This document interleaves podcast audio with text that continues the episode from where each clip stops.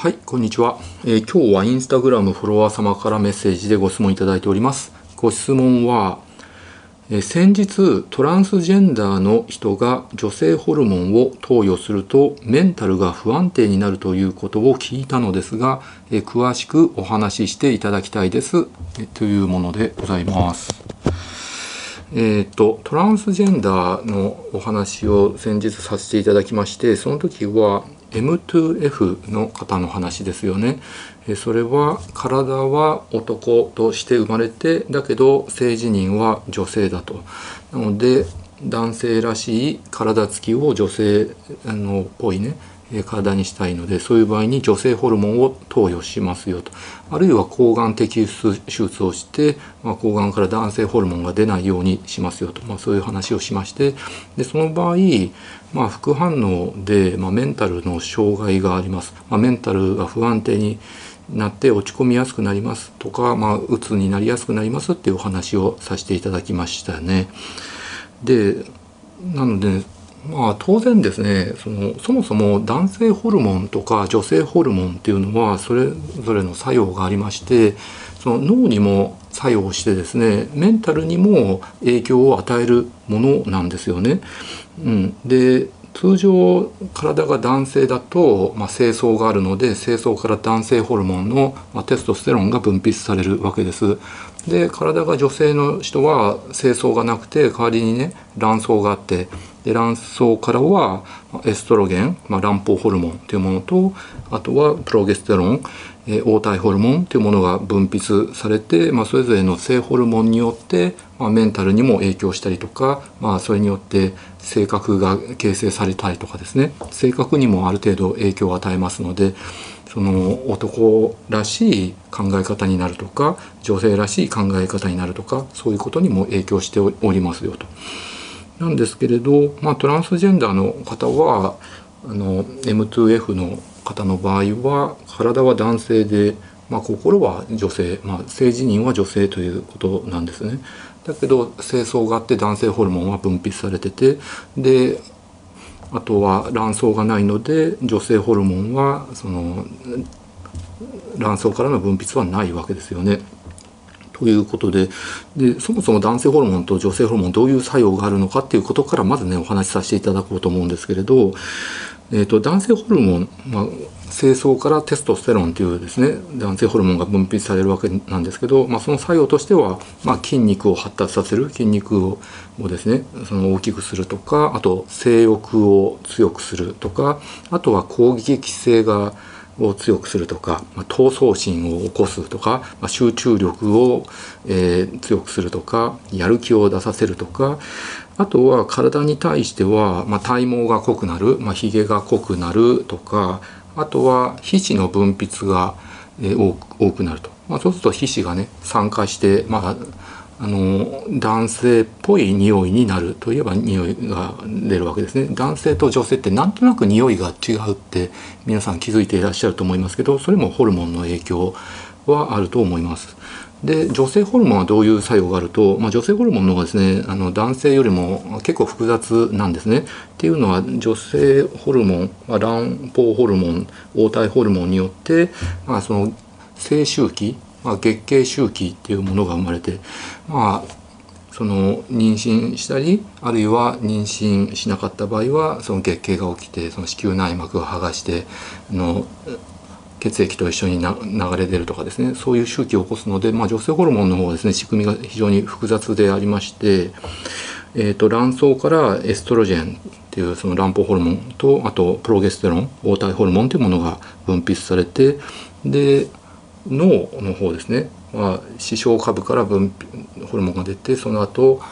えー、脳の下垂体っていうところからもあの分泌されるわけなんですけど、まあ、脳の下垂体から卵胞刺激ホルモン FSH っていうものと、えー、黄体化形成ホルモン LH っていうものが分泌されてて、まあ、そのあの下垂体からのですねホルモンの分泌のその周期があるわけです1ヶ月を通しての周期があるので、まあ、それによって卵巣が発達してエストロゲンが分泌されたりとかですねプロゲステロンが多く分泌されたりとかそっちの方の周期も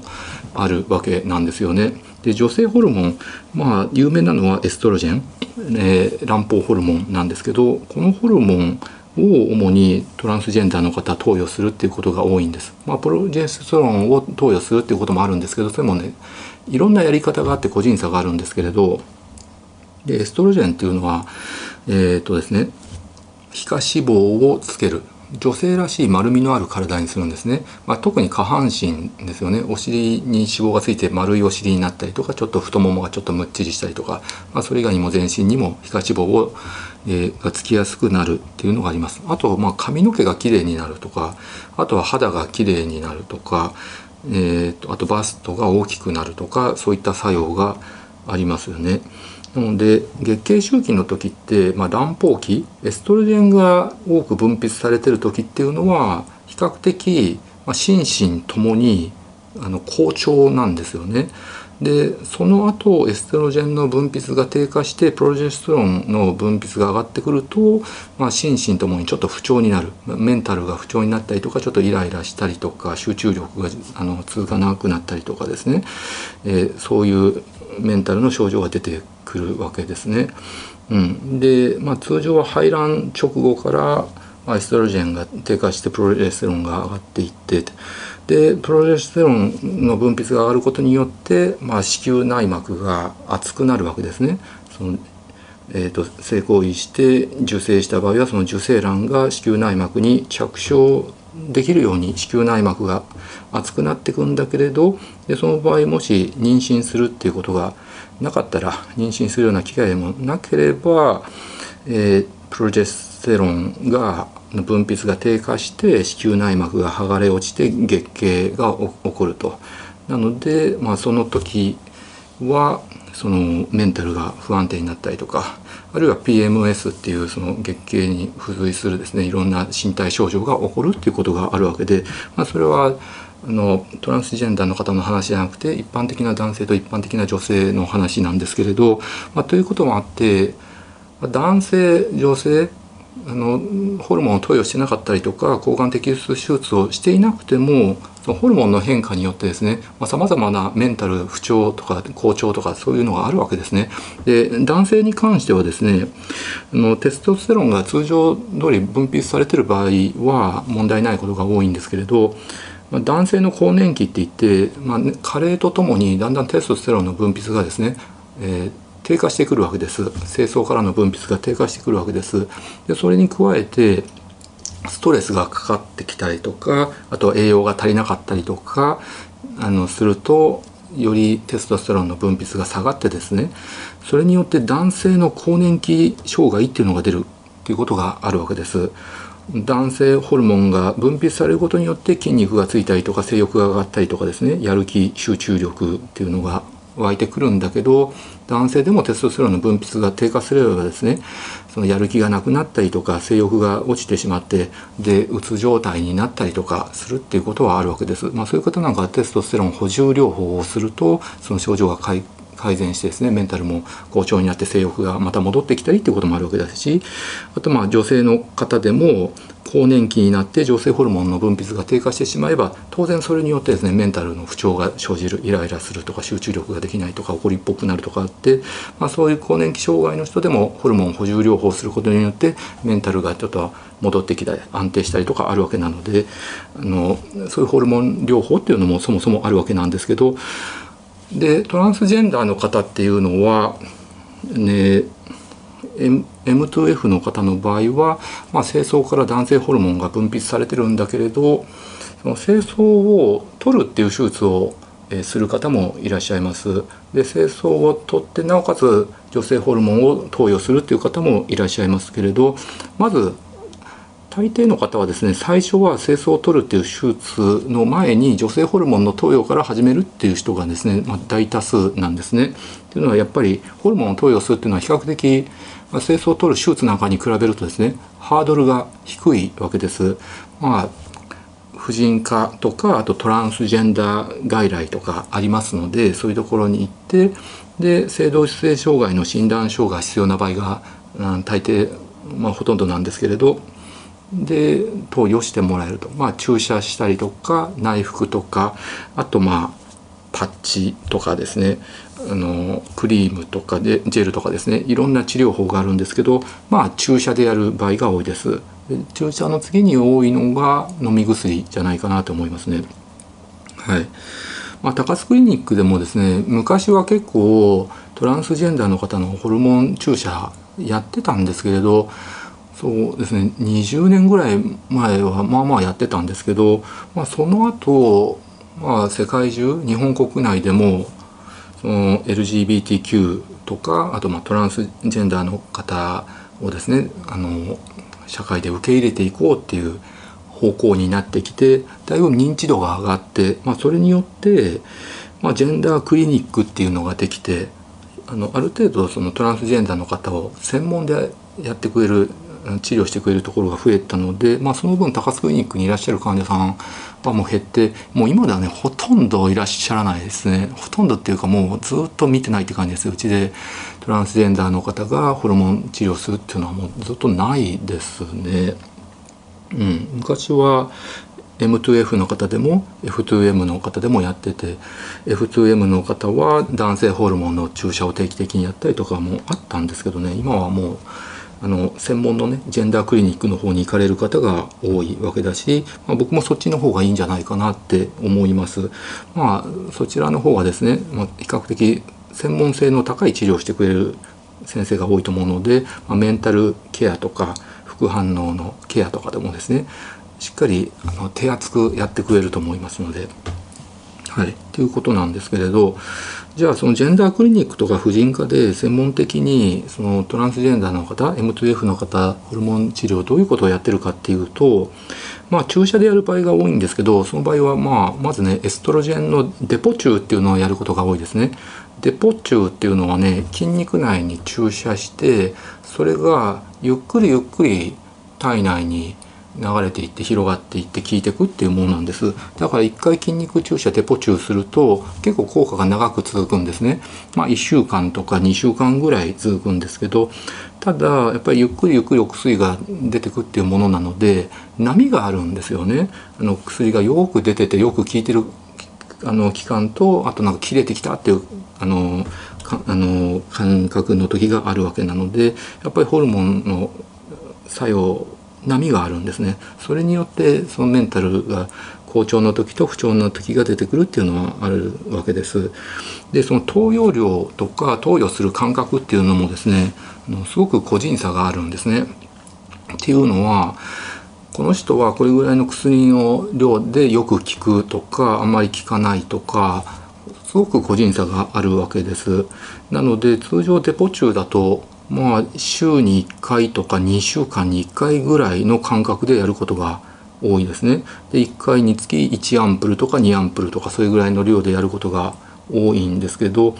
薬の量が多ければ多いほどその体が女性化する作用が強いかっていうとまあそうでもなくてある程度の量を超えてくるとあのそんなに効果は変わらない上にで肝臓への負担が増えるとかあとまあ血栓症のリスクが上がるとかさまざ、まな副反応があるわけなのでリスクばっかり高くなるのでまあ専門の先生なんかは、まあ、ちょっとずつ薬の量をね変えながらその人に合ってる量っていうのをお互いにね話しながら決めていくっていうことが多いので、まあ、投与間隔とか薬の量はねあの個人差があるんですよね。でまあそういう感じでエストロジェンのデポチューをやるっていうことが多いんですけどあるいはデポチューがなんとなく合わないとか内服の方が向いてるっていう人なんかは内服でやることもあります。でエストロジェン単独の人もいるんですけどそれと合わせて、まあ、抗男性ホルモンも投与したりとかあとまあ黄体ホルモンのプロジェステロンも合わせて投与したりとかこれもですね本当に好みっていうのがありましてどの治療法がその患者さんに合ってるのかとかどれぐらい副反応が出るのかっていうのがですね個人差あるのでいろいろ試しながら変えていくとかそういうことが多いです。はい、であとはですねあの個人輸入でそういったホルモン剤を入手して自己流で投与するっていう人もいるんです。これはそのトランスジェンダー外来でやってもらってもいいんですけど、まあ、その性同一性障害の診断書が必要な場合がほとんどだしあとは多くの場合自費診療になるので料金が高くなるんですよね。なのでハードルがある分その先にもう個人輸入で始めちゃうっていう人がいるんです。あるいは最初はジェンダークリニックでやってたんだけどあの個人輸入の方が安いっていうことが分かってでなおかつなんとなく自分でやり方も分かってきたんで自分でやっちゃおうっていう人もいるわけです。であの先に自分で始めちゃう人業界用語でフライングっていうんですけれどこの個人輸入でやる方法はですねやっぱり僕医師の立場として進めることができないです。っていうのは本当にこう自己流でやるわけだし通常ジェンダークリニックや婦人科でやる場合なんかは、まあ、定期的に血液検査したりとかすることが多いわけです。あと身体チェックとかしたりとかあと問診してメンタルの不調がないかっていうのを確認しながら、えー、投与量を決めていったりとかするわけですね。なので肝臓に負担がないかとか血栓症のリスクは上がってないのかっていうのをチェックしながら治療していくわけなんですけど、まあ、そういう検査とか問診あのメンタル的なカウンセリングっていうのがない状態で自己流でやってしまうとですねやっぱり肝臓への負担がかかったりとか血栓症になってしまったりとかですねリスクが上がってしまうしあとメンタルの不調っていうのも出てしまうので、まあ、個人輸入でやるのは僕はおすすめしませんが結構これやっちゃってる人が多いのが現状なんですよね。じゃあえっ、ー、とねそのホルモン治療をする上でどういう副反応があるかっていうとまあ当然ですねやっぱり性欲が落ちてしまうわけです。あの女性ホルモンというのは男性ホルモンに対して拮抗する作用がありますので、まあ、性欲が落ちてしまってで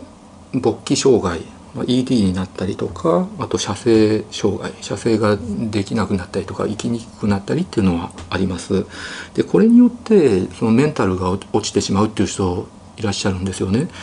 っていうのは、まあ、清掃があって普通に清掃が活動している場合女性ホルモンを投与する前っていうのはやっぱり体が男性な分性欲があの男性並みにあるっていう人が多いんですねでも男性よりも低いっていう人も多いんですけどね。うん、なので例えば、えー、彼氏がいた場合、まあ、彼氏がいる場合は、えー、自分自身の性欲もあるので。その彼氏とその性行為をしてそれが結構楽しみで楽しくてそれでその彼氏との関係がうまくいってるっていう人が多いんですけれどホルモン治療をすることによって性欲が落ちてしまうと性欲がなくなると彼氏とエッチなことしたいって気分がなくなるんですね。そうすると今まで普通にしてた回数が減ったりとかしてで彼氏との関係が悪くなったりとかあるいはホルモン治療する前は自分自身もその性的なことをするのがすごく楽しくてそれが生きがいだったのがその生きがいがなくなることによってメンタルが落ち込んでしまう、まあ、人生の楽しみが一つなくなってしまうってことになるのでそれでメンタルが落ちてしまうっていう人もいますよね。あとはやっぱり感情的になるんですね女性の方が男性よりも感情的で、まあ、涙もろいっていうところがありますので、まあ、ちょっとした悲しい事件とかがあるだけで涙もろくなってそれで落ち込んでしまったりとかあとうつ状態になりやすくなる、まあ、落ち込みやすくなるっていうところはありますね。あとは自律神経障害っていうのもあります。まあ、体温を調節する機能がですねちょっと調子悪くなってしまうとかありますよね。うん、あとは眠くなるっていう症状もあります。あとはえーとね、体重が増えるってことありますね。やっぱり脂肪を皮下脂肪をね沈着させる作用っていうのがありますんで。あとはまあ普通にその筋力が落ちますよね。で筋力が落ちて重たいものが持てない。だから体力がすごく落ちたって感じる人はいますね。あとはそのあくまで女性ホルモンまあ、18歳超えてからやる人が大部分なので、まあ、骨格は男性としての骨格が完成しててあと声変わりもしてのど仏も出てるので骨格とか喉仏の変化はないんですがね。でですねでホルモン投与してる人がねホルモンしてデポチューしてホルモンの効果が切れてきたって頃に特にメンタルが不安定になるメンタルの症状が出るっていう人が多いですね。それ業界用語でホルモン切れとかホル切れっていうんですけれどちょうど女性の月経前のその気分深いその障害とか、まあ、それに近いような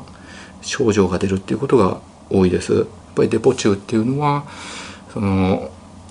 ホルモンの作用がね強く出てる時と出てない時がありますんで例えば2週間間隔で注射してる人なんかは、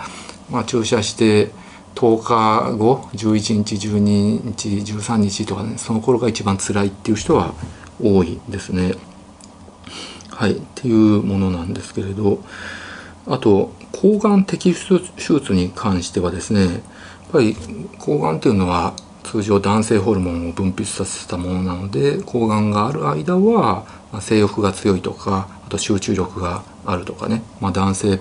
らしい男性っぽい性格になるっていう作用があるわけなんですけど手術をして抗がんを突然取ってしまうとですね、まあ、そこから当然取った時点からテストステロンがですね抗がんから分泌されなくなるんですね。そうするとテストステロンの血中濃度が一気に下がってしまうわけです。となるとそれによってそのメンタルが不安定になったりとか鬱っぽくなったりとかねちょっとやる気が落ちたりとかで当然性欲も落ちるわけなので、うん、なので性格は男性っぽさがなくなるんだけれどやっぱりメンタル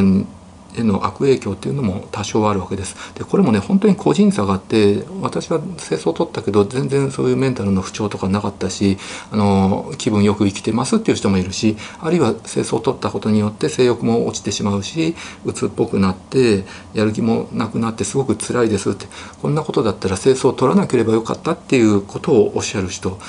もいらっしゃるわけですね。だけどホルモン投与だったらホルモン投与してそれが自分に合わなかったりとかしたらその時点からやめやめてですね大体元に戻すっていうことができるんですけどそのホルモン投与期間が長いと完全には戻らないっていうことはあるんですけれど精巣を取る手術をした後っていうのはホルモン投与と違ってですね元に戻すっていうことができないわけなんですよね。